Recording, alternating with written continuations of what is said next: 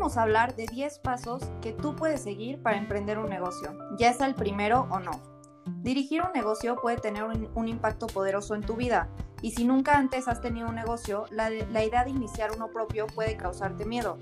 Afortunadamente, muchos otros emprendedores ya lo han hecho, por lo que puedes sacar provecho de la sabiduría que obtuvieron de sus éxitos y sus fracasos, ver qué les funcionó y qué no.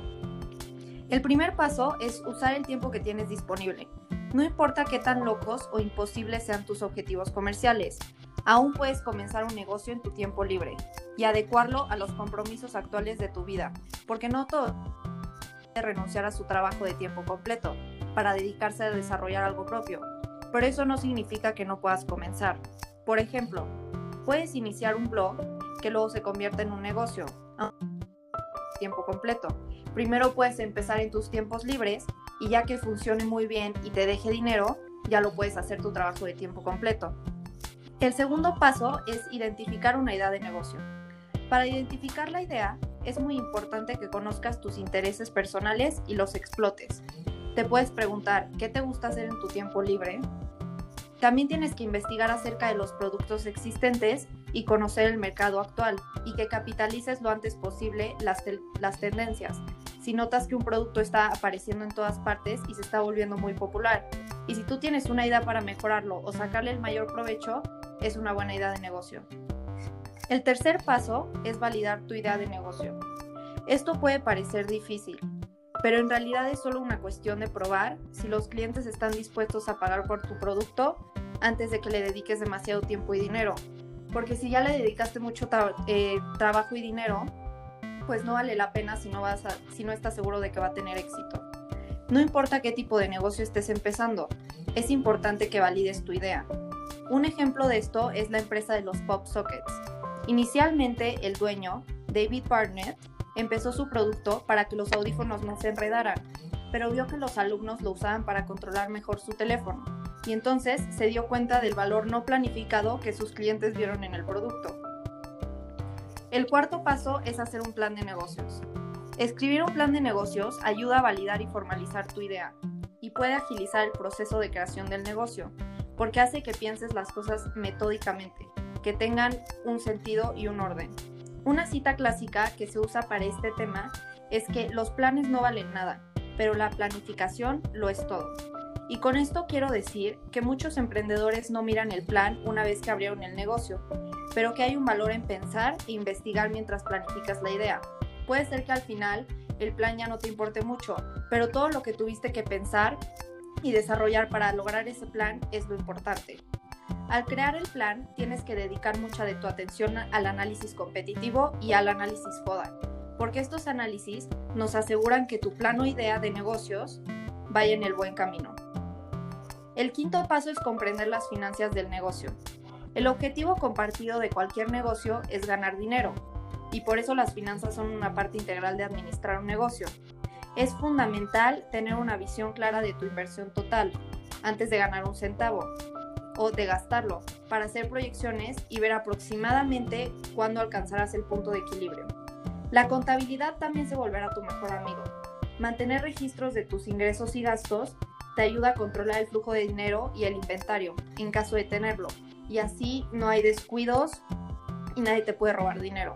También es buena idea abrir una cuenta bancaria y tener una tarjeta de crédito específica para tu negocio, que no la uses para nada más para así mantener tus finanzas personales y las comerciales separadas y así poder preparar los impuestos de tu negocio más fácilmente. El sexto paso es desarrollar tu producto o servicio. Para desarrollar tu producto, tienes que saber si quieres crear tu propio producto, si quieres ofrecer artículos artesanales o un producto original de un fabricante que tú te hayas inventado y creado, y esto te ayudará a destacar en el mercado. O también otra opción puede ser si quieres personalizar un producto que ya existe y hacer creación bajo demanda. Por ejemplo, vender hoodies con tu propio diseño y solo producirlas bajo pedido. El séptimo paso es elegir una estructura empresarial. Las estructuras comerciales varían según el país y el área, pero los más comunes son la propiedad exclusiva y la, corporación. Una empresa unipersonal o de propiedad exclusiva es una buena idea si eres la única persona involucrada en el negocio si tú eres el dueño y tú eres el único que toma las decisiones. Y entonces eres personalmente responsable del negocio y sus actividades. Por otro lado, prefieres poner una estructura más formal como una corporación, es más fácil involucrar a varios propietarios y así no serás el único responsable del negocio. Eso sí, hay más papeleo y pasos involucrados para comenzar y mantener este tipo de estructura, pero pues ya eso es lo vuelves tu decisión. El octavo paso es encontrar una ubicación para tu negocio. Algunas preguntas importantes que tienes que definir son cuánto espacio necesitaré para el inventario, ofreceré ventas minoristas en persona, cómo empacar y enviar los pedidos desde mi ubicación. Si vendes camisetas impresas, por ejemplo, bajo demanda, es posible que solo necesites encontrar un lugar pequeño que sea tu espacio de trabajo, un escritorio y una computadora portátil. Por otro lado, si tu negocio requiere un espacio comercial físico, tienes que encontrar un lugar para alquilar. Entonces, antes de hacer algún movimiento, tienes que tener claro qué necesitas para ubicar tu negocio. El noveno paso es planificar la carga de trabajo y el tamaño del equipo. Si planeas hacer todo el trabajo tú mismo, estarás limitando el, tiempo que tengas disponible. Pero si tu plan es contratar ayuda, debes tomar en cuenta el tiempo necesario para encontrar y contratar a estas personas, porque no todas las personas son aptas para trabajar contigo. Un tip que te puedo dar es que uses aplicaciones o herramientas como Trello o Asana para escribir, asignar y dar seguimiento a las actividades o tareas que se tienen que realizar y así mantener a tu equipo de trabajo dentro del cronograma. Y si tú eres desordenado, hasta a ti te puede mantener en orden y tiempo y te puede ayudar. El, por último, el décimo paso es abrir tu negocio. Este último paso es en el que ocurre el, el lanzamiento. Algunos elementos que pueden ayudar a impulsar la venta en los primeros días es promocionar tu tienda en las redes sociales aprovechando la red de, contactos que tengas. Es decir, si tienes amigos o familiares que te puedan ayudar a promocionar tu producto, pues úsalo, es tu oportunidad. También puedes considerar ofrecer descuentos y probar con los anuncios ganados. Y si no es una opción para ti, entonces puedes encontrar otras formas de, de promocionar tu negocio de manera gratuita. Ok, Ahora les vamos a hablar de sus dudas frecuentes de la semana. Una de sus dudas más frecuentes ha sido cómo emprender en pandemia y si verdaderamente es un buen momento para emprender. Como ya sabemos todos, el coronavirus impactó a millones de empresarios alrededor del mundo, pero hay que verlo por de que a la vez también trajo oportunidades únicas para otros. En esta cuarentena hemos visto de todo. Hemos visto cómo el negocio informal ha sido el boom desde vender botanas como dulces enchilados hasta crear tu propia marca de ropa. Ante el escenario de la pandemia, el emprendimiento es un efecto natural, en especial porque la mayoría de la gente vio disminuidos sus ingresos. Así que nuestro consejo es que si estás pensando en hacer algo y no te animas, ahora es el mejor momento para intentarlo y tomar un riesgo. Es el momento para generar oportunidades, es un tiempo de cambio en el que todo es posible y más en esta época en la que las redes sociales juegan un papel fundamental en la mercadotecnia. Así que si estás buscando una señal para emprender en estos tiempos de pandemia, esta es.